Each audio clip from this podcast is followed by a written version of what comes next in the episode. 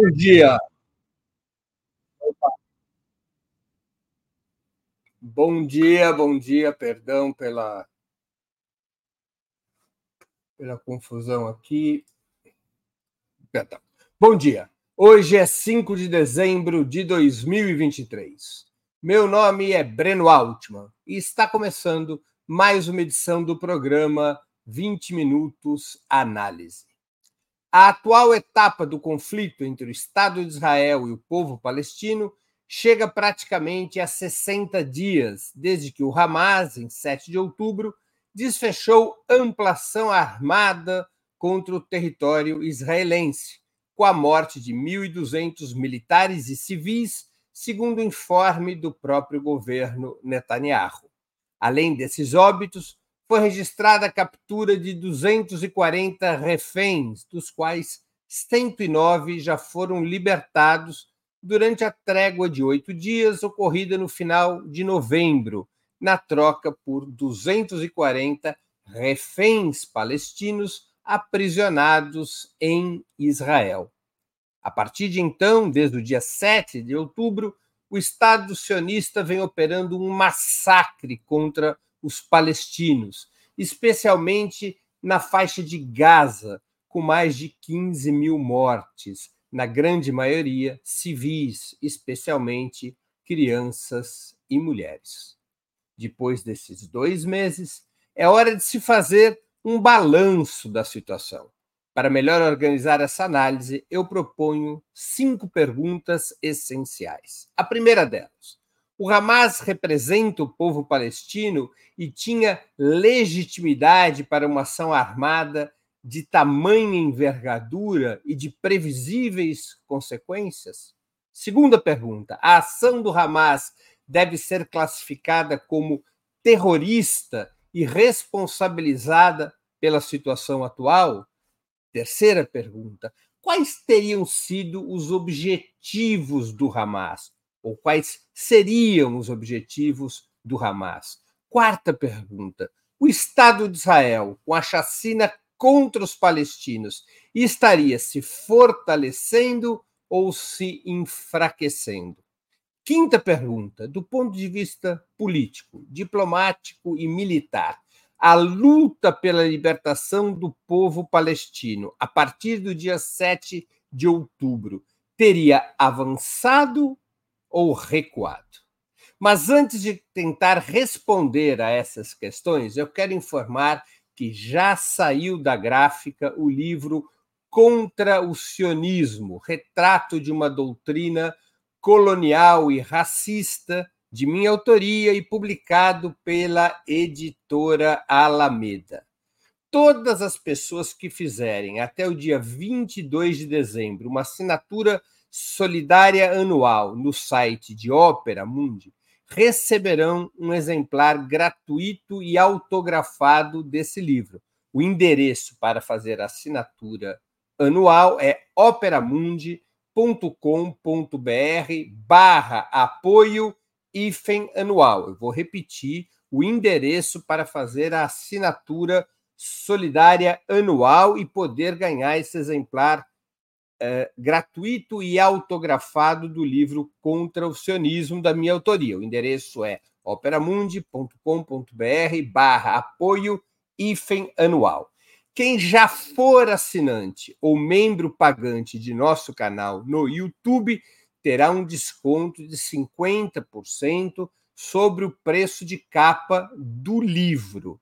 Esse cupom já foi enviado por e-mail aos assinantes ou por mensagem na nossa comunidade no YouTube. E hoje nós presentearemos dois exemplares gratuitos e autografados do livro para quem estiver nos assistindo ao vivo. Atenção, isso só vale para quem estiver nos assistindo ao vivo no YouTube. Como é que vai funcionar?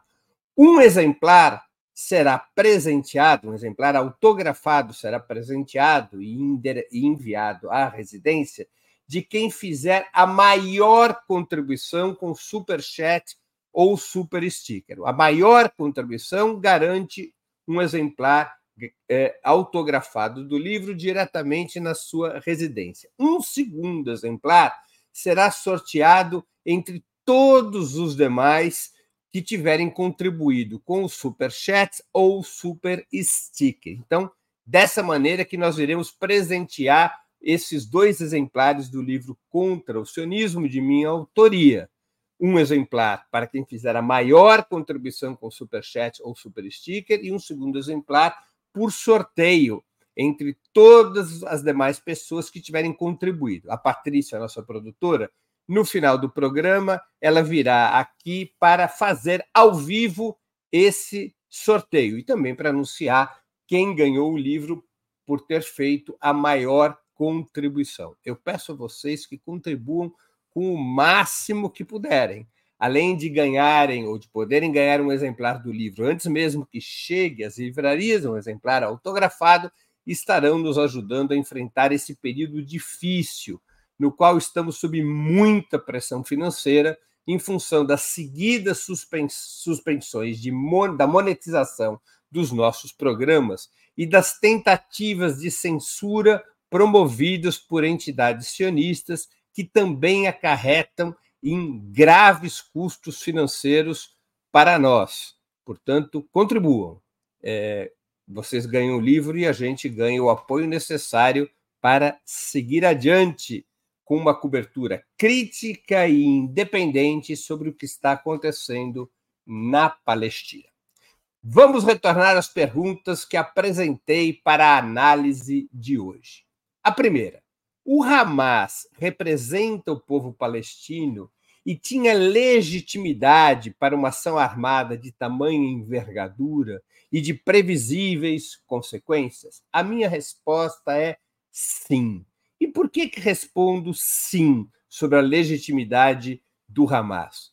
Porque o Hamas foi eleito em 2006 como o partido palestino, dos vários partidos palestinos que existem, tanto na faixa de Gaza quanto na Cisjordânia, o Hamas vence as eleições de 2006 para o Conselho Legislativo Palestino, uma espécie de parlamento dos palestinos. O Hamas obteve, então, 73 das 132 cadeiras do parlamento. No entanto, a União Europeia, os Estados Unidos e Israel não aceitaram o resultado eleitoral de 2006. Se recusaram a aceitar aquele resultado, embora as eleições tivessem tido a supervisão de observadores europeus que chegaram a elogiar o processo, dizendo até mesmo que as eleições tinham sido mais limpas e transparentes do que em muitos países da União Europeia. O que eles não esperavam era uma vitória do Hamas. Quando o Hamas vence em 2006, Israel, Estados Unidos e União Europeia decretam um bloqueio financeiro contra a faixa de Gaza para não beneficiar o Hamas e estendem esse bloqueio financeiro para toda a autoridade palestina, dizendo muito claramente que se o presidente Mahmoud Abbas não eh, eliminasse o Hamas do governo palestino, que a autoridade palestina não veria mais um só centavo dos recursos uh, externos recebidos até então. Bloqueio financeiro total se a autoridade palestina aceitasse a presença do Hamas no governo. Quando há o resultado em 2006 que o Hamas ganha as eleições legislativas, o presidente Mahmoud Hamas tinha convidado eh, para ser o primeiro-ministro, e o primeiro-ministro, e essa indicação foi aprovada pelo Conselho eh, legislativo palestino, havia indicado Ismael Haniyeh, um dos chefes do Hamas, para assumir o comando do governo. A pressão de Israel, União Europeia e Estados Unidos contra Mahmoud Hamas era para demitir o primeiro-ministro e, caso não demitisse o primeiro-ministro, a autoridade palestina ficaria sem ver a cor do dinheiro, seja dos impostos que são cobrados por, coletados por Israel, seja o dinheiro da ajuda humanitária internacional, seja recursos do comércio exterior. Bloqueio total. Após alguns meses, Mahmoud Hamas demitiu o Hamas do governo. Em resposta, o Hamas expulsou o Fatah, partido de Mahmoud Hamas, da faixa de Gaza. E o Hamas passou a controlar a faixa de Gaza. Como vocês podem ver, o Hamas foi eleito em 2006. Desde então, não ocorreram novas eleições palestinas, mas a responsabilidade de não ter ocorrido, de não terem ocorrido novas eleições na Palestina, no, nos territórios sob gestão da autoridade palestina, não é do Hamas, mas do Fatah. Não foram convocadas novas eleições, porque o receio é que o Hamas poderia ganhar até mesmo a eleição presidencial. E como havia muita pressão de Israel, dos Estados Unidos da União Europeia, o Fatah, partido que governa a autoridade palestina, partido de Mahmoud Hamas, nunca mais voltou a convocar eleições. Então, o Hamas tem uma legitimidade. Gostemos ou não do Hamas, o Hamas foi eleito como principal partido palestino com amplíssima maioria na faixa de Gaza. O Hamas é a principal organização da resistência palestina na faixa de Gaza. Essa é a verdade dos fatos. O Hamas não é um grupo separado do povo palestino, um grupo ilegítimo, sem autoridade junto ao povo palestino. Ao contrário, o povo palestino, especialmente na faixa de Gaza, eleitoralmente concedeu autoridade ao Hamas. O Hamas ele, ele é composto por três braços. Ele tem um braço político, um partido que disputa eleições, que é o Hamas propriamente dito. O Hamas tem também uma organi é também uma, tem um braço social, um braço é, de solidariedade social, que, através dos recursos que recebe do exterior, permitiu ao Hamas construir escolas, hospitais, centros para anciãos, é, é, escolas para crianças e assim por diante. O Hamas também tem o seu braço armado. E o Hamas foi construindo legitimidade na Palestina a partir disso. Portanto, é necessário compreender o Hamas como parte da liderança palestina. Uma parte da liderança palestina é o Fatah e a OLP, que dirigem a autoridade palestina, e outra parte da resistência palestina são os grupos que são contrários à orientação do Fatah, que são contrários às negociações que o Fatah conduziu com o Estado de Israel, com os Estados Unidos e com a União Europeia, são os grupos que propuseram a continuidade da resistência palestina, e entre esses grupos, o mais importante é o Hamas, que lidera os palestinos na faixa de Gaza. O Hamas é uma organização fundamentalista religiosa, não é uma organização de esquerda, é uma organização questionável sobre vários pontos de vista, mas o Hamas tem legitimidade política. O Hamas foi eleito para a função de direção que ocupa. O discurso de querer eliminar o Hamas para libertar o próprio povo palestino não passa de uma narrativa cínica, porque foi o povo palestino que elegeu o Hamas para a função que o Hamas ocupa. O Hamas é uma organização legítima da resistência palestina. Essa era uma primeira questão muito importante para se esclarecer. A segunda questão: a ação do Hamas deve ser classificada de terrorista e responsabilizada pela situação atual? Na minha opinião, a resposta é não. Primeiro, porque terrorismo é um termo completamente prostituído, com o devido perdão aos trabalhadores e trabalhadoras do sexo. Por que um termo prostituído? Porque já há muitas décadas, terrorismo deixou de ser um termo técnico militar para se transformar numa classificação manipulada pelos Estados Unidos e seus aliados, de tal sorte que, com essa classificação, são carimbados todos os movimentos, todas as organizações que ousam se insurgir contra a ordem imperialista.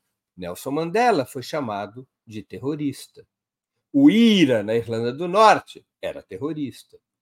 A ex-presidenta brasileira Dilma Rousseff, terrorista.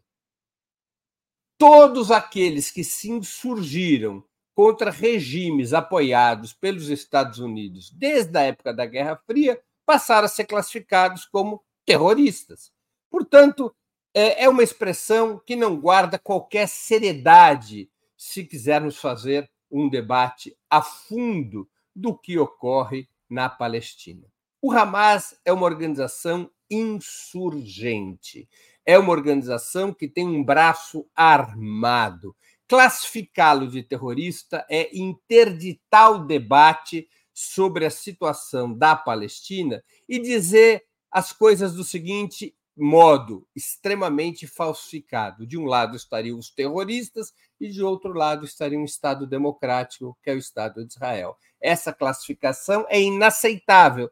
É tão inaceitável que as Nações Unidas não a adotam. O Hamas não é considerado terrorista pelas Nações Unidas. E se o Hamas viesse a ser considerado terrorista ou suas ações pudessem ser classificadas como terroristas, o que dizer das ações do Estado de Israel?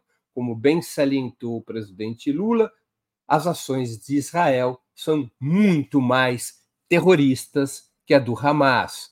As ações terroristas de Israel já mataram mais de 15 mil pessoas. A esmagadora maioria dessas pessoas, cerca de 70%, civis, mulheres e crianças. É necessário compreender a ação do Hamas como direito de autodefesa, embora possamos criticar a extrema violência empregada pelo Hamas, atingindo alvos civis uh, e, e o fazendo em certas situações, eventualmente com um grau uh, condenável de crueldade. Se levarmos a sério as informações até agora disponíveis, Lembremos que não há, até o momento, uma investigação independente sobre o 7 de outubro. A, investigação que existe é feita pelo Estado de Israel, que é uma investigação completamente manipulada, completamente sem credibilidade. O Hamas, ao recorrer a uma ação armada, exerceu o seu direito de autodefesa Veja só, não é Israel que tem o direito de autodefesa, porque o Estado de Israel é o Estado colonial, é o Estado agressor desde 1948. É o Estado que ocupou ilegalmente as terras palestinas. O Estado de Israel deveria estar constituído, segundo a resolução da ONU de 1947, a chamada Partilha da Palestina, o Estado de Israel deveria estar inserido em 53% do território da Palestina histórica.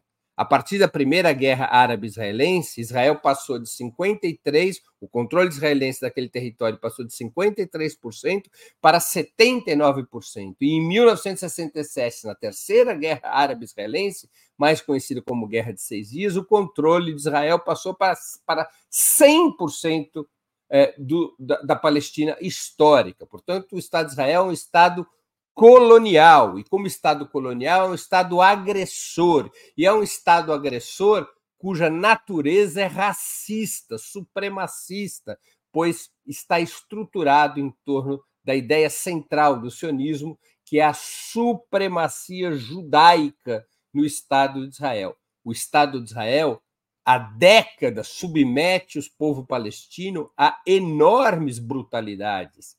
Desde 48, com a expulsão de mais de 700 mil, 700 mil palestinos das suas casas, na chamada Nakba. Depois, com a, o novo ciclo da Nakba, com, é, é, a partir de 1967, quando Israel passa a ocupar 100% da Palestina. Finalmente, já nos anos 70, 80, 90 e no século, no século atual, com brutais ondas de repressão, incluindo contra civis, especialmente nos últimos 16 anos.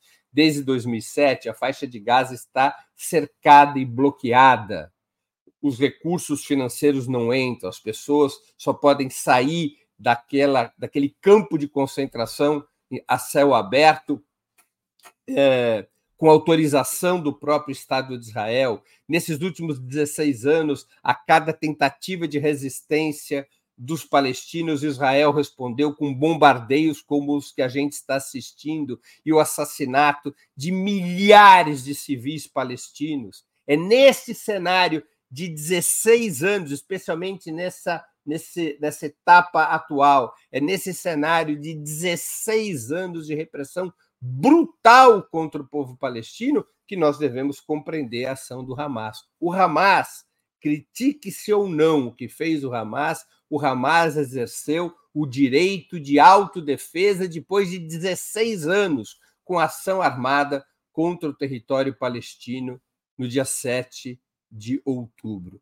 Responsabilizar a ação do Hamas pela situação atual não passa de uma mentira. A situação atual tem como inteira responsabilidade a atuação do Estado de Israel desde 1948 a atuação do Estado de Israel, que se agrava em 1967, quando o Estado de Israel ilegalmente passa a controlar todos os territórios da Palestina histórica, se consolidando como um Estado colonial. A responsabilidade do Estado de Israel está no desrespeito absoluto aos acordos de Oslo, incentivando que mais de 700 mil colonos judeus em cerca de 230 assentamentos passassem a ocupar territórios que estavam destinados para a constituição do Estado palestino. A responsabilidade de Israel está na repressão brutal contra os palestinos, especialmente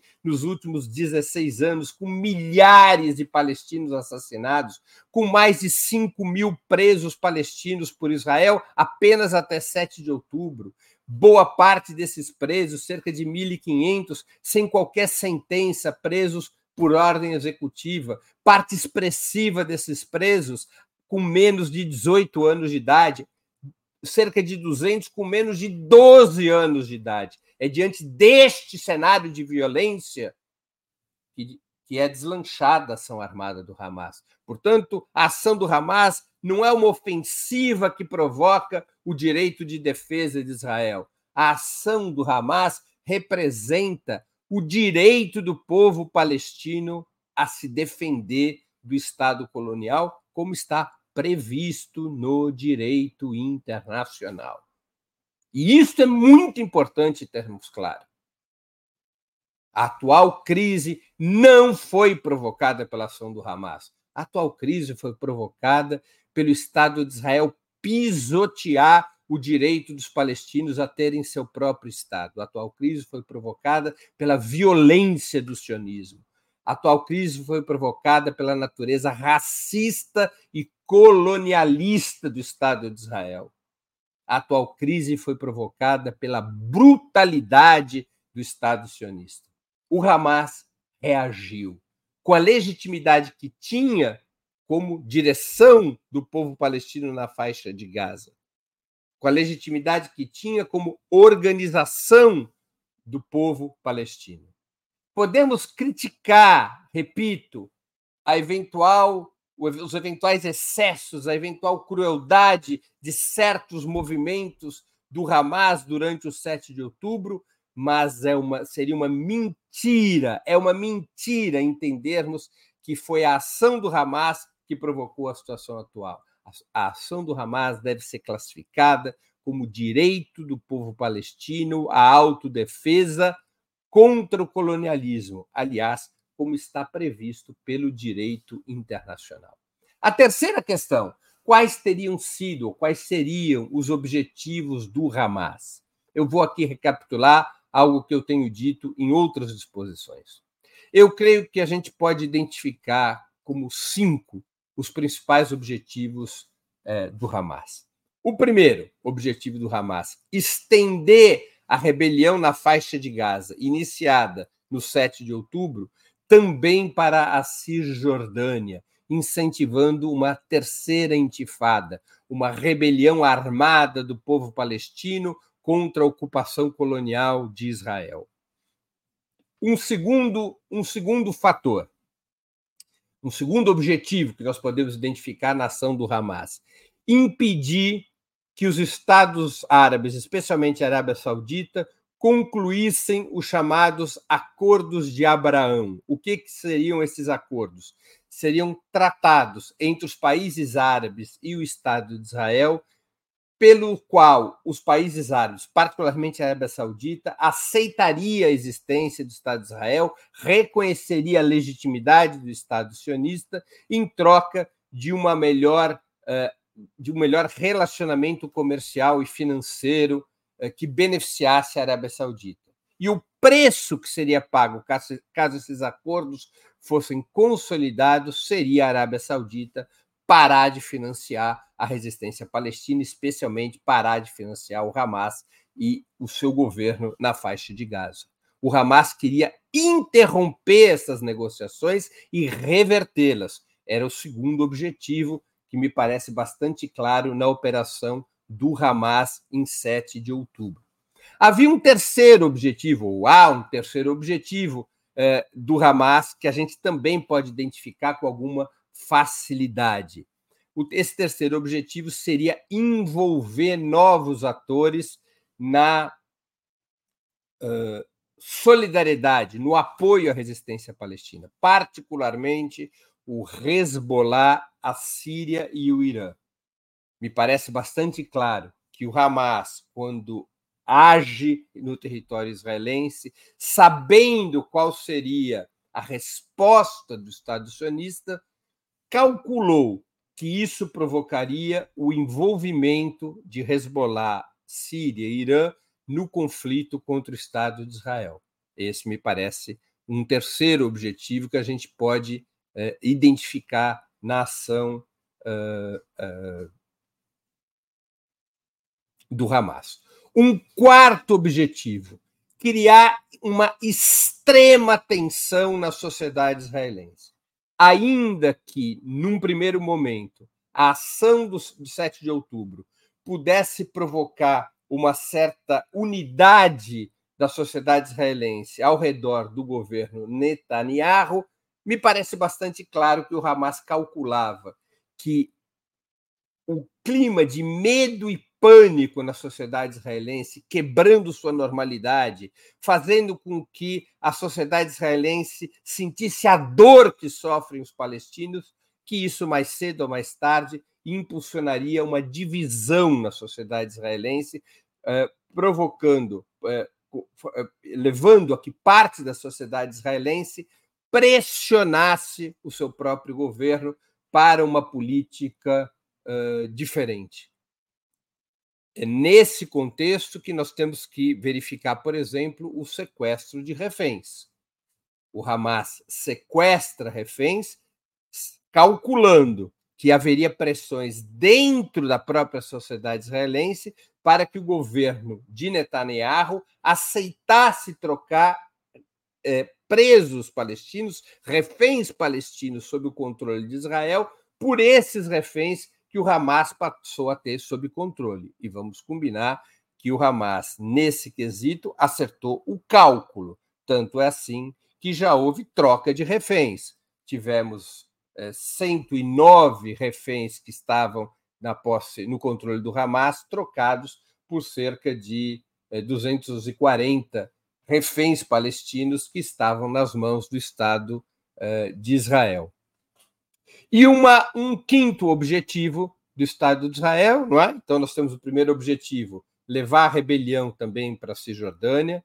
O segundo objetivo, interromper a negociação da Arábia Saudita e outros países árabes é, é, com Israel. Terceiro, promover o envolvimento no conflito de novos atores, como o Hezbollah, a Síria e o Irã. Quarto objetivo, colocar a sociedade israelense sob extrema tensão. E um quinto objetivo era criar uma comoção mundial, de tal maneira que essa comoção mundial trouxesse a questão palestina de volta à agenda internacional e levasse a uma ampla mobilização nos países capitalistas centrais para pressionar os seus governos de sorte a que esses governos alterassem suas políticas em relação a Israel, de tal sorte que esses governos impusessem pressões, sanções contra Israel para que a questão palestina encontrasse uma solução. Então, eu identificaria dessas, uh, dessas cinco, nesses cinco objetivos, uh, o plano do Hamas. E nós podemos ver que desses cinco objetivos, alguns foram atingidos. Né? Nós não temos ainda, quanto ao primeiro objetivo, nós não temos ainda uma terceira intifada na Cisjordânia, mas há uma crescente mobilização do povo palestino também na Cisjordânia em solidariedade aos palestinos que estão sob bombardeio na faixa de Gaza. Segundo, os acordos eh, da Arábia Saudita e outros países árabes com Israel foram interrompidos e revertidos. A Arábia Saudita rompeu a negociação com Israel. Terceiro, ainda não há um envolvimento pleno do Hezbollah, do Irã e da Síria no conflito armado, mas há uma escalada paulatina desse envolvimento, com Hamas deixando claro que não permitirá a vitória do Estado de Israel contra os palestinos da faixa de Gaza, contra o Hamas, se preferirem. Quarto, criar uma extrema tensão na sociedade israelense.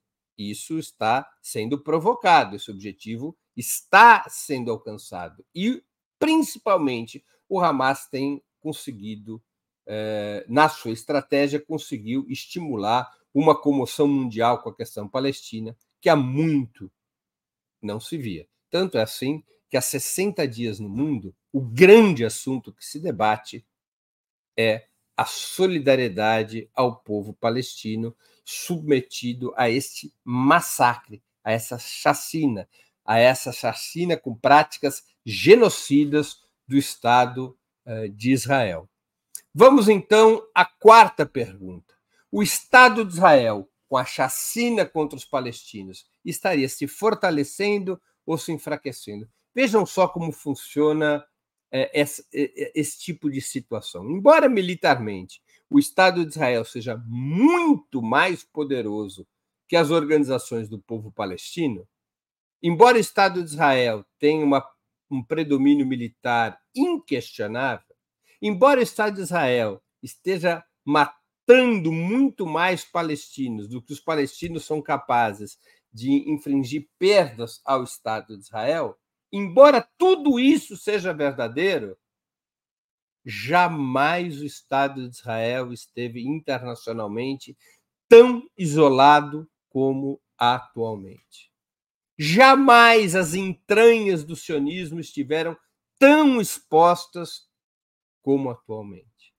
Jamais, ao menos nos últimos 30 anos, a questão palestina foi tão debatida e, e foi tão e tem sido tão mobilizadora como agora. Jamais o sionismo viveu um isolamento como o atual. É tão grave a situação, é tão grave a situação, que já se pode notar desespero nas lideranças sionistas e israelenses diante do enorme desgaste do Estado de Israel. E esse desgaste não é apenas uma questão de opinião pública. Esse desgaste leva a gigantescas mobilizações no mundo contra a agressão sionista, contra o massacre de Israel sobre o povo palestino. E isso é muito importante para que a resistência palestina possa se desenvolver e ser vitoriosa. Nós estamos falando de centenas de milhares de pessoas nas ruas nos Estados Unidos, no Reino Unido, na França, na Alemanha, para não falar dos países árabes, do Irã e de outras nações muçulmanas, nas quais, repito, centenas de milhares de pessoas se mobilizam em solidariedade ao povo palestino. Isso não se via há décadas. Lembra um pouco o que aconteceu na Guerra do Vietnã. Na Guerra do Vietnã, houve um episódio com alguma semelhança uh, em relação ao 7 de outubro de 2023. Em 1968, a guerrilha Vietcong realiza a chamada ofensiva do Tet. O Tet é o ano novo vietnamita. Ataca por todo o território do então Vietnã do Sul mais de 400 alvos militares e civis dos Estados Unidos e da ditadura do Vietnã do Sul. Ataca, inclusive, a embaixada norte-americana.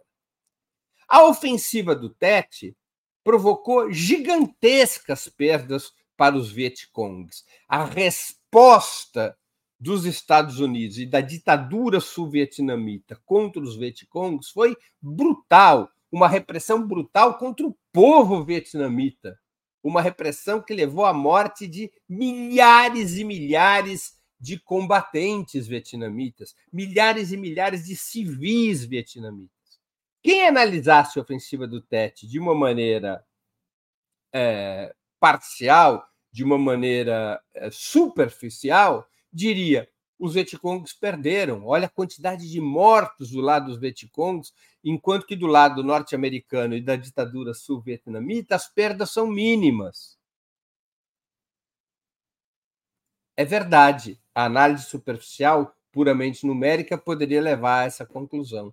Mas foi a ofensiva do Tet, em 1968, que levou ao declínio e à derrota dos Estados Unidos na Guerra do Vietnã. Por que isso? Porque a ofensiva do Tet conseguiu dois grandes objetivos. Primeiro, mostrou que o exército norte-americano e o exército sul-vietnamita, que era apoiado e armado pelos Estados Unidos, não eram invencíveis, apesar da sua tremenda superioridade militar. Que os Vietcongs, apoiados pelo Vietnã do Norte, eram capazes de promover ataques é, potentes contra os norte-americanos e os sul-vietnamitas. Quebrou o mito da invencibilidade do exército norte-americano, provocando muitas mortes militares e civis, tanto entre norte-americanos quanto entre sul-vietnamitas.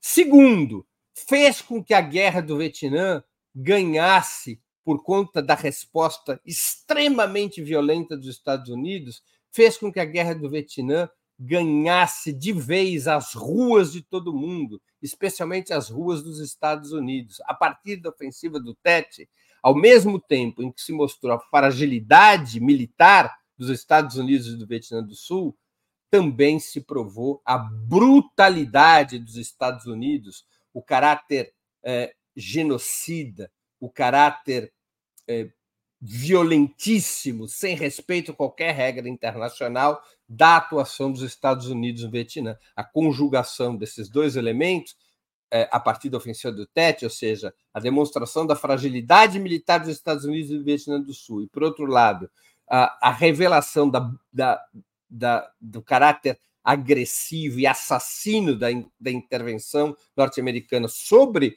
os próprios civis do Vietnã, isso gerou uma enorme comoção mundial, que, por sua vez, provocou o enfraquecimento do, da, da, uh, dos Estados Unidos, o, o enfraquecimento uh, do envolvimento dos Estados Unidos na Guerra do Vietnã, e poucos anos depois, em 1973, seria feito o Acordo de Paris, pelo, pelo qual os Estados Unidos se retiram do Vietnã. Então, eu faço a comparação com a ofensiva do Tet. Embora na superfície parece que o Estado de Israel é vitorioso, parece que o Estado de Israel se impõe sobre a resistência palestina, se nós analisarmos com maior cuidado, nós veremos que jamais a situação do Estado de Israel foi tão precária. Jamais o Estado de Israel esteve tão isolado. Jamais o Estado de Israel foi tão desmascarado.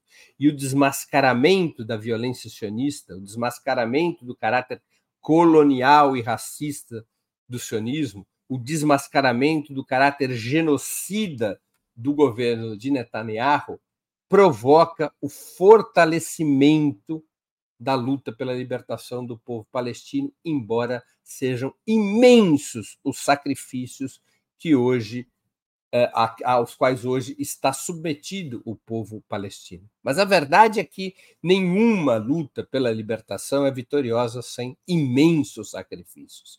Não existe a possibilidade de derrotar um Estado colonial sem sacrifícios. Isso mostra a luta pela independência do Vietnã contra a França, isso mostra a luta pela, a, a luta pela independência na América Hispânica, isso mostra a luta pela independência dos Estados Unidos contra o Reino Unido, isso mostra a luta do povo argelino contra a colonização francesa. Todas as lutas coloniais são marcadas por, por violência e por gigantescos sacrifícios.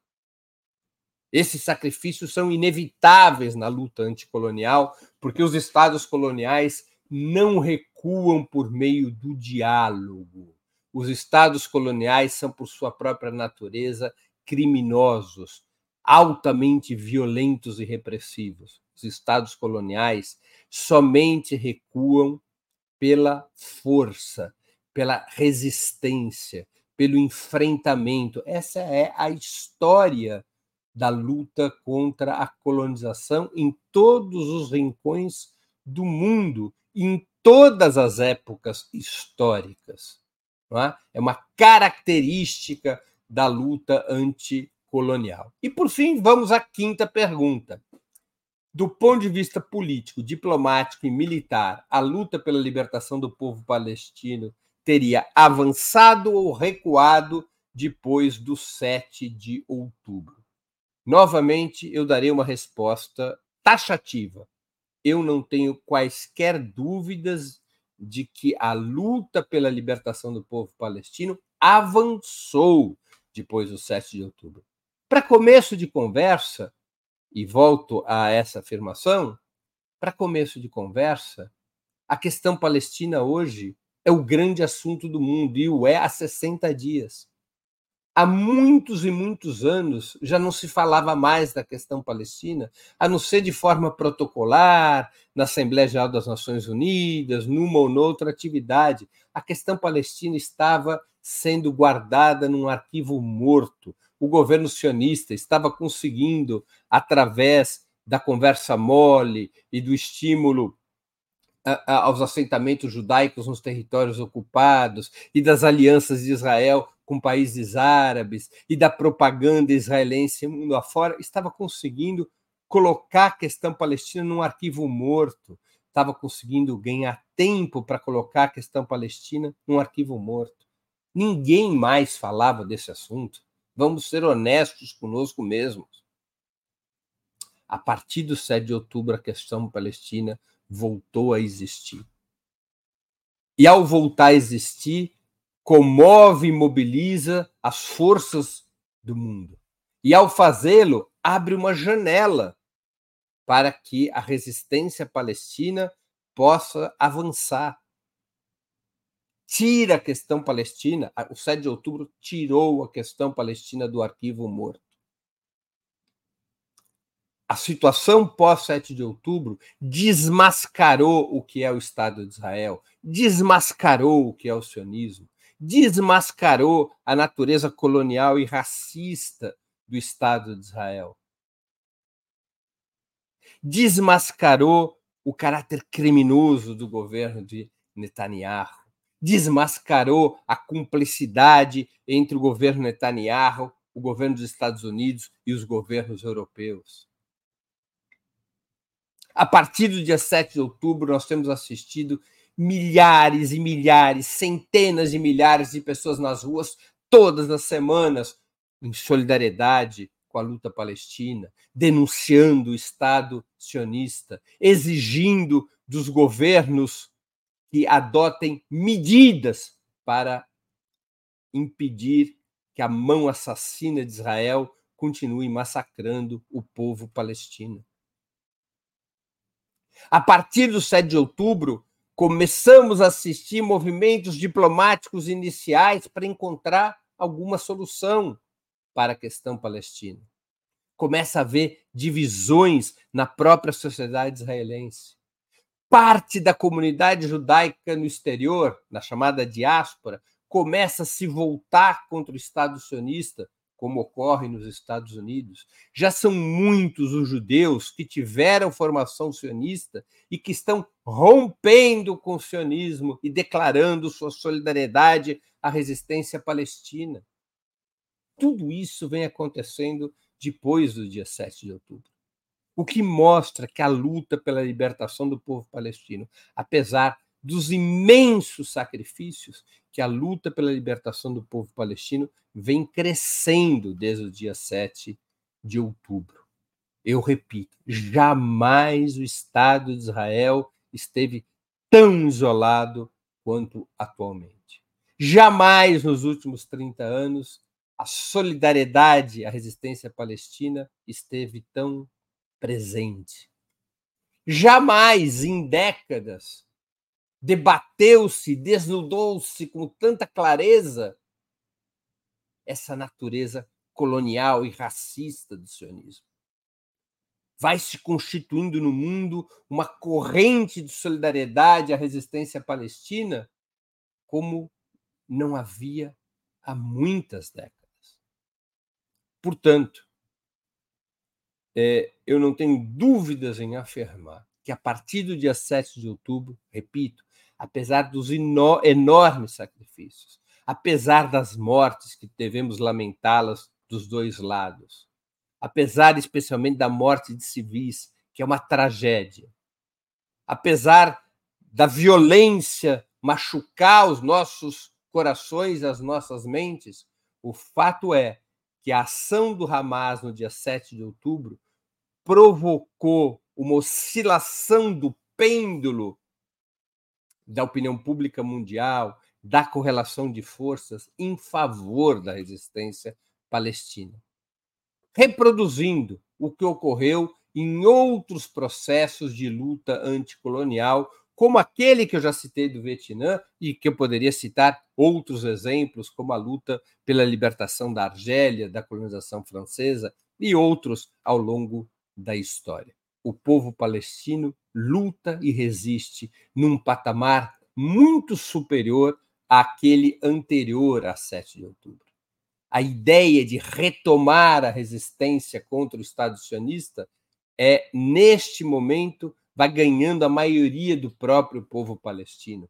Com o enfraquecimento do Fatah, partido da autoridade palestina, e de Mahmoud Abbas, que na prática vinham desempenhando um papel semelhante ao governo de Vichy durante a ocupação nazista eh, na França. Quando os nazistas ocupam a França, os nazistas permitem que os franceses tenham um governo fantoche, cujo único papel era reprimir a resistência contra a ocupação nazista. É o governo de Vichy, na cidade de Vichy, eh, não em Paris, um governo dirigido por, pelo general Petain, General Petain, que depois da Segunda Guerra foi condenado à morte e teve sua pena comutada para a prisão perpétua por ter sido um herói da Primeira Guerra Mundial. Embora eh, Mahmoud Abbas não possa ser comparado a Petain, embora Mahmoud Abbas mantenha levantada a bandeira de um Estado palestino, embora Mahmoud Abbas eh, continue a defender a história de resistência do LP, na prática, a autoridade palestina por acreditar e apostar na solução prevista nos acordos de Oslo e, e, por, e por ter desmontado a resistência palestina, permitindo que o Estado de Israel eh, tivesse tranquilidade para impor sua estratégia colonial, Mahmoud Abbas foi perdendo força, foi se desgastando. E hoje, no povo palestino, eh, vai se afirmando uma tendência de aprofundamento e ampliação da resistência contra o Estado sionista, o que é fundamental para criar esse amplo movimento que obrigue o sionismo a negociar o direito a negociar e a acatar o direito do povo palestino à autodeterminação. Antes de passarmos às perguntas e comentários, eu quero lembrar vocês que tanto o site quanto o canal de Opera Mundi no YouTube oferecem seu conteúdo de forma livre e gratuita. Mas para sustentarmos nossa atividade jornalística é indispensável o apoio financeiro de nossos leitores e espectadores.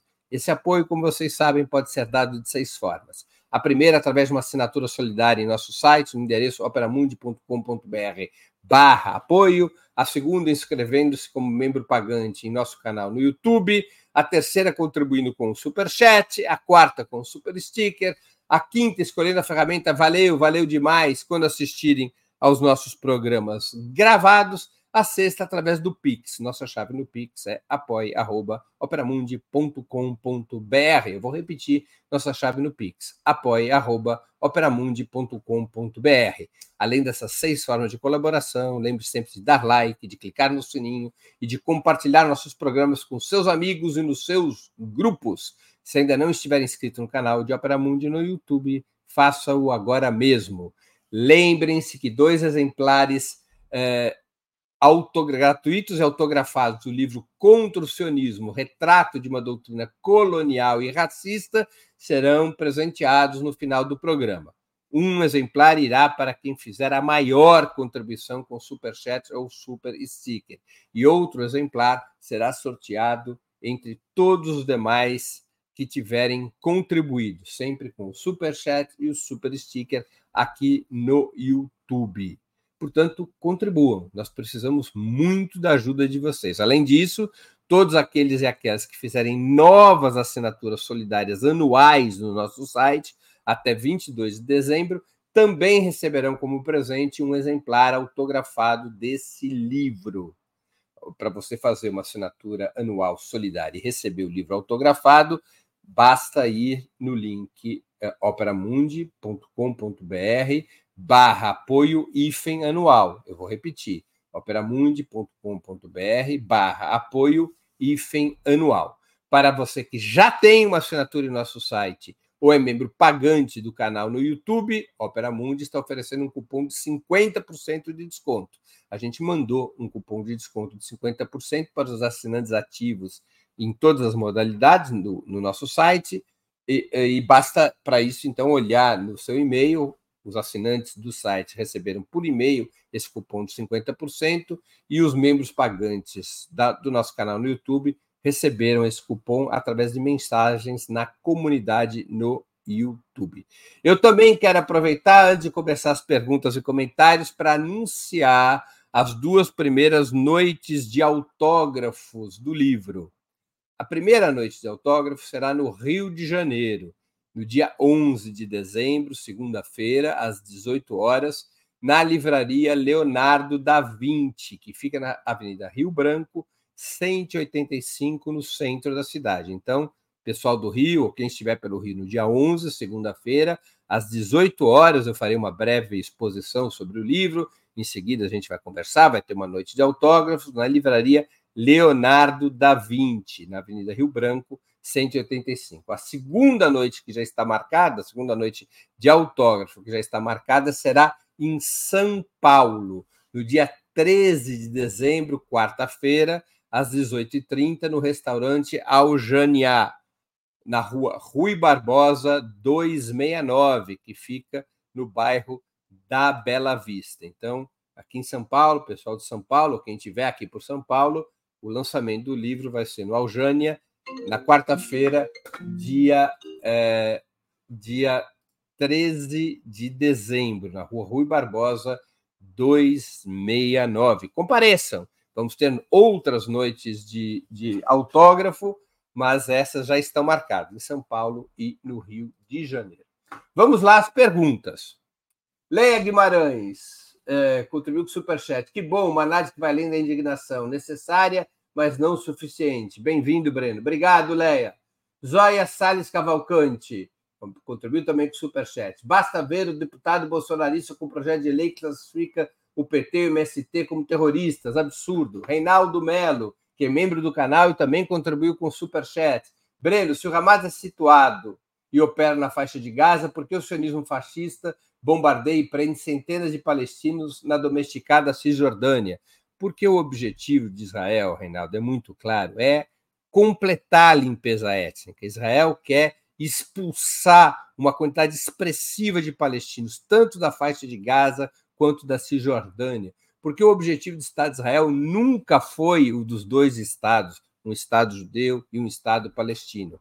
O objetivo do sionismo sempre foi a ocupação total da Palestina histórica, com estratégias diferentes. O setor mais moderado do sionismo, com uma estratégia negociada, e o setor mais radical do sionismo, que atualmente governa Israel, com uma estratégia de confrontação, como a que a gente está assistindo. Depois que resolverem a parada, e se resolverem a parada na faixa de Gaza, o sionismo se voltará contra a Cisjordânia, porque o objetivo do sionismo é a ocupação integral da Palestina histórica. Natanel Nogueira. Breno, bom dia. Como você avalia a posição das diplomacias russa e chinesa perante o genocídio sionista? Abaixo o sionismo de esquerda. Olha, russos e chineses têm tido comportamento um pouco diferente. Os russos mais enfáticos, os chineses mais moderados. A China não tem tradição de operar no Oriente Médio, não tem conexões históricas com o Oriente Médio, embora a China tenha tido um papel importante nas negociações entre na, da retomada de relações entre o Irã e a Arábia Saudita, no acordo que Irã e Arábia Saudita fizeram recentemente, aliás, acordo assinado na China, em Beijing, em Pequim. Não é? Uh, a, a postura tanto da Rússia quanto da China, por hora, ela é uma postura diplomática muito ativa na denúncia ao sionismo, muito ativa na denúncia ao papel dos Estados Unidos e da União Europeia em relação à situação na Palestina, mas é uma postura ainda que não envolve o apoio, por exemplo, ao envolvimento militar do Hezbollah e do Irã na confrontação contra o Estado de Israel. É, e, é, e, e vai se dando conta que sem esse envolvimento militar maior do Hezbollah e do Irã, a situação do Hamas pode ser muito difícil, a situação do povo palestino pode ser muito difícil. Né? Então, nós temos que aguardar os desdobramentos dessa atuação de Rússia e China. Rússia e China se contrapõem à estratégia norte-americana e europeia de alinhamento incondicional com o Estado de Israel.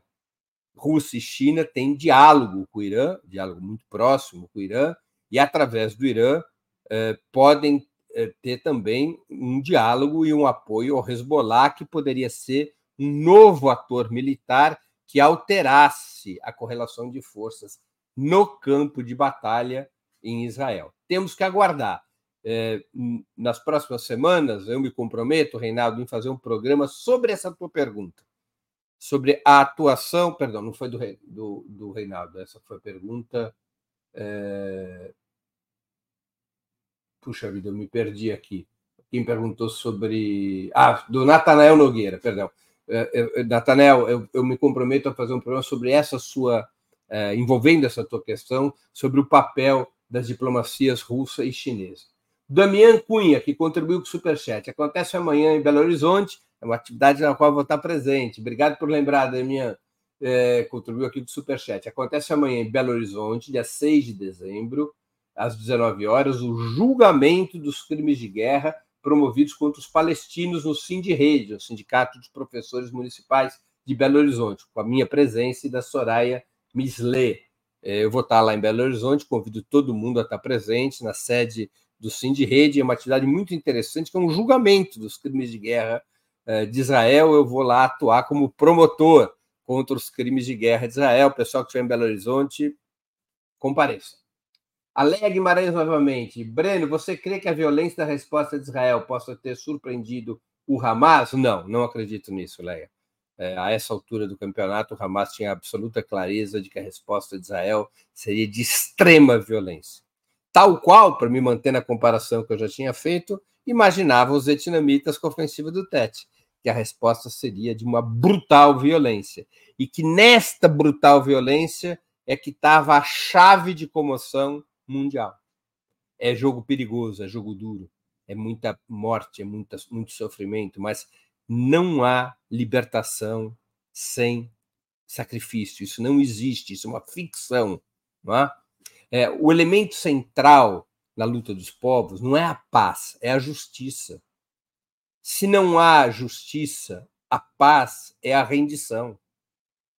O valor fundamental, a palavra fundamental é libertação e não paz. Quem tem a paz como valor principal aceitará a rendição para evitar a luta que rompe com a paz e provoca a morte. É como se organiza a luta pela libertação. Se os povos que lutam pela libertação tiverem como valor fundamental a paz, aceitarão a rendição. É triste dizer isso, né? Mas é a verdade histórica. A palavra fundamental que orienta os povos colonizados que querem é, justiça, a palavra é libertação, não é paz. A paz só pode ser alcançada de forma justa e sustentável depois da libertação. E a libertação exige sacrifícios. Essa é a história da humanidade, da luta anticolonial. A Cecília MB Breno, qual a leitura, percepção hoje da luta palestina? O processo de parar o Estado agressor é uma possibilidade cada vez mais real, possível? Olha só, Cecília, uma boa, essa sua pergunta é muito interessante e até uma falha na minha exposição, porque eu não analisei com maior cuidado o tema da trégua e da troca de reféns. O Estado de Israel não dizia que ia botar para quebrar, que ia liquidar com Hamas, que ia eh, varrer do mapa a faixa de Gaza? Pois bem, o Estado de Israel foi obrigado a negociar com Hamas, aceitar o Hamas como uma força beligerante com a qual se negocia, estabeleceu, através da mediação do Catar, uma trégua com o Hamas e trocaram reféns. 109 reféns que estavam no poder do Hamas por 250 reféns, chamados de prisioneiros, que estavam nas mãos de Israel. Isso mostra que o Estado de Israel tem fragilidade, que o Estado de Israel ele não é aquela fortaleza inexpugnável que a propaganda sionista é, espalha. O Estado de Israel pode ser derrotado e está sendo enfraquecido, embora o seu poderio financeiro e militar e o apoio que recebe dos Estados Unidos e da União Europeia pareça mostrar o contrário. Os fatos, no entanto, vão revelando as fragilidades do sionismo e de que o Estado de Israel pode ser enfrentado e pode ser obrigado a negociar em condições mais vantajosas para a resistência palestina. Hussein Brasil, existem rabinos antisionistas em São Paulo? Hussein existem, mas minoritários. Eu não, não conheço bem o mapa desse, do rabinato aqui em São Paulo, mas eu sei que existem alguns representantes das correntes religiosas antisionistas. Antisionistas, perdão. Alberto Alves fez uma generosíssima contribuição do Superchat. Obrigado, Alberto. Breno, na sua opinião, qual deveria ter sido a reação de Israel aos atos violentos do Hamas? Ficar calado? Veja, é, Alberto, eu acho que a questão não está bem posta. Não é? é se eu, é, se, uma corrente judaica anti-sionista tivesse dirigindo o Estado de Israel, não, nem se chegaria a essa violência, porque não existiria um Estado judeu, um Estado racista e um Estado colonial. Existiria um Estado palestino único para judeus e palestinos, como era a proposta dos comunistas até a Segunda Guerra Mundial. O sionismo colocou Israel nessa situação. Não foi o Hamas. Não foi o Hamas. Ou seja, é, é, nós não podemos discutir essa situação apenas a partir do que aconteceu no dia 7 de outubro. Não foi o Estado de Israel que teve que responder ao Hamas. Foi o Hamas que respondeu ao Estado de Israel. Eu te devolveria essa pergunta com uma outra pergunta. Na sua opinião, qual deveria ser a reação do Hamas depois de tantos anos de violência de Israel contra os palestinos? Eu te devolveria com essa pergunta. O que deveria fazer o Hamas depois de tantos anos de violência? Assistam um filme que não dá para assistir sem dor, chamado Nascido em Gaza. É um documentário curto, eu acho que dura uma hora. Assista esse documentário, Alberto, e todos os demais, todas as demais. Assistam esse documentário e me digam depois a resposta a essa pergunta que eu ofereço ao Alberto em troca da pergunta que ele me fez. Qual deveria ser a reação do Hamas depois de tantos anos de violência de Israel contra o povo palestino? Essa é a questão. Porque a origem da situação não é o povo palestino e suas organizações, como o Hamas. A origem dessa situação é o Estado colonial e racista de Israel. Obrigado pela pergunta, Alberto, e pela tua generosa contribuição. Você está sempre nos ajudando e eu queria te agradecer muitíssimo mais uma vez. Fernando Castro, como acabar com a influência de Israel no Brasil através das igrejas neopentecostais e na América Latina? Fazer o que a gente está fazendo, Fernando, debatendo o que é o sionismo, debatendo o que é o Estado de Israel, mostrando claramente as entranhas do sionismo e do Estado de Israel, o caráter colonial e racista do Estado de Israel.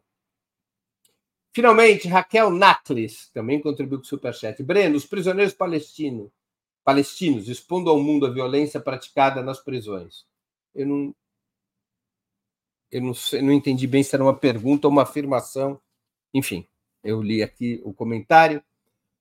Bom, é, com isso eu respondi a todas as perguntas que estavam postas. Eu agora vou chamar a Patrícia, nós vamos encerrar agora a promoção, e eu vou chamar a Patrícia, nossa produtora, para nos contar quem é que ganhou. Ah, tem mais uma última pergunta do Luiz. Agora aí nós vamos encerrar mesmo. Ah, tem mais perguntas, a produção está dizendo. Vamos lá. É, Luiz contribuiu com o Superchat. Breno, alguma estatística que você conhece sobre as perdas de Israel, melhor ainda, comparadas com as do Hamas? Aparentemente, Israel perdeu, é, depois do 7 de outubro, sem contabilizar as mortes do 7 de outubro, as 1.200 mortes, é, Israel perdeu. É, teria perdido ao, ao redor de uma centena de soldados declarados pelo próprio governo de Israel. Não é? Precisa ver como é que se essa estatística é real. A Rita Morim, que contribuiu também com o Superchat. Lutar pelos palestinos é lutar por nós amanhã. Puxa, Rita, certamente. Eu acho que a questão palestina é o grande divisor de águas. Como já disse Mandela uma vez, a questão palestina é a grande questão da nossa era. É o grande divisor de águas. É o divisor de águas fundamental da nossa época lutar pela libertação da Palestina, lutar contra o colonialismo sionista, lutar é lutar pela nossa liberdade, é lutar contra o imperialismo, é lutar por uma ordem mundial sem colonialismo e sem imperialismo. E nada é mais emblemático no mundo do que a questão é, é, palestina, Rita. A professora Cris também contribuiu com o Superchat. E a situação do embaixador de Israel no Brasil, como ficará? Puxa, Cris, eu gostaria de saber, viu? Porque é chato, né, que o governo brasileiro não tenha tomado atitudes em relação a esse embaixador, não tenha colocado ele para correr. Ele interferiu na vida interna do país, ele se reuniu com Bolsonaro, se reuniu com a extrema-direita brasileira, ele, ele, ele critica publicamente o Partido dos Trabalhadores, ele ofende o presidente da República e nada acontece com ele. Ele rompe totalmente os protocolos. Né? Há uma eu, eu, partilho dessa tua, dessa tua angústia, viu, Cris? E que há uma liberdade para o sionismo atuar no Brasil inacreditável. Pintam e bordam, rompem todas as regras protocolares, todas as regras da diplomacia, sem que nenhuma providência seja tomada. E, finalmente, Daniel D.A. Breno, vocês irão entrevistar as organizações comunistas da resistência palestina? a Frente Popular de Libertação da Palestina e a Frente Democrática da Libertação da Palestina Vamos sim, Daniel. Tudo isso tem suas dificuldades, né? A gente, é, o trabalho jornalístico não é uma coisa simples quando se tratam de organizações insurgentes, perseguidas. Você tem que encontrar dirigentes credenciados, não podem ser militantes sem autoridade para falar em nome dessas organizações, precisam ser dirigentes reconhecidos. Isso é um trabalho de construção mas nós estamos atrás também da Frente Popular de Libertação da Palestina e da Frente Democrática de Libertação da Palestina. Né? Embora essas organizações, Daniel, hoje sejam relativamente pequenas, elas não têm, especialmente a Frente Popular de Libertação da Palestina, que já foi muito forte, elas não têm hoje o relevo que tinham anteriormente. É necessário reconhecer que na resistência palestina, hoje a principal organização é o Hamas. Embora eu seja de formação marxista e tenha muita simpatia especialmente pela Frente Popular de Libertação da Palestina, é obrigatório reconhecermos que o Hamas é a principal corrente da resistência palestina, ainda que eu não tenha nenhuma concordância programática com o Hamas. Né? Mas é a verdade dos fatos. E jornalismo só existe com os fatos.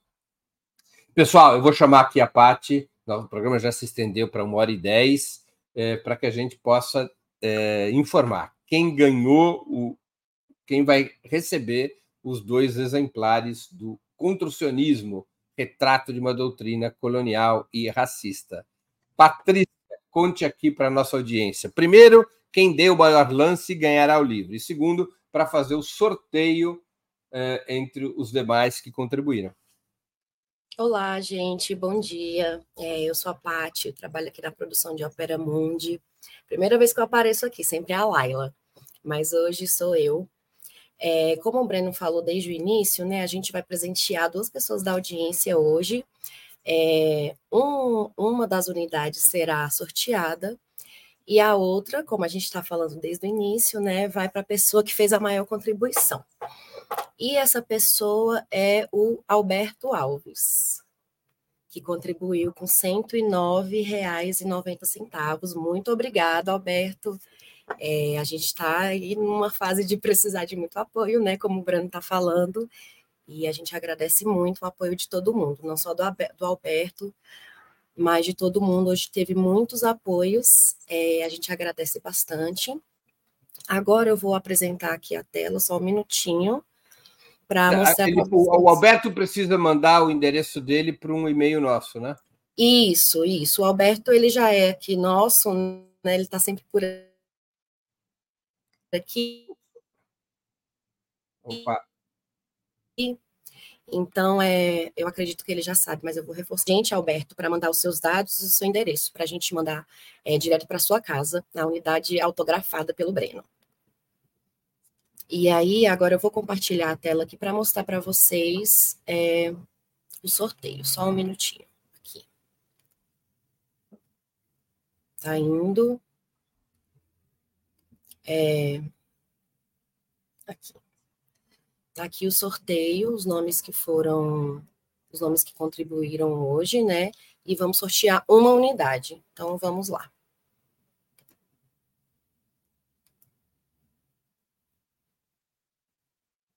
Nicolas Oleszyn. Nossa, que sobrenome difícil. Oleszyn. Oleszyn. Foi o sorteado. É, muito obrigado, Nicolas, por ter apoiado a gente aí. E é isso, entre em contato com a gente também. É, pode ser pelo Instagram ou pelo e-mail do Ópera. Repete é... o e-mail para ele anotar, porque o Nicolas eu acho que é novo aqui em termos de premiação. É, o e-mail é. Pode mandar para o meu e-mail, vídeo, vídeo 2 arroba, arroba operamundi.com.br ou entrar em contato com qualquer, qual, qualquer mídia do Ópera que a gente vai te responder e mandar para você o, o, livro autografado pelo Breno. Então é isso, os ganhadores hoje foram o Nicolas e o Alberto Alves. Muito bem, parabéns para o Alberto, parabéns para o Nicolas, e eu quero encerrar agradecendo a toda a audiência, e em especial a quem colaborou ou vier colaborar com a sustentação financeira de Ópera Mundi. Sem vocês, nosso trabalho não faria sentido e não seria possível. Um grande abraço a todos e a todas. Tchau, tchau.